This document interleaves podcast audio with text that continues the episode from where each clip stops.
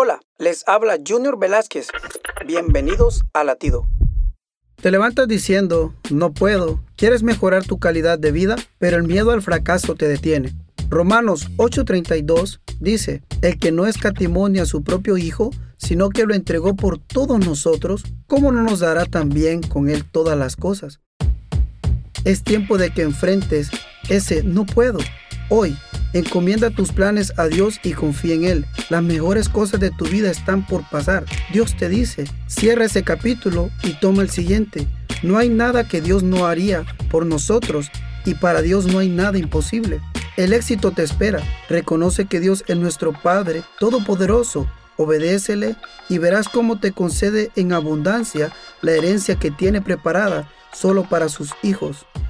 Para escuchar más latidos, visita salvationarmyradio.org.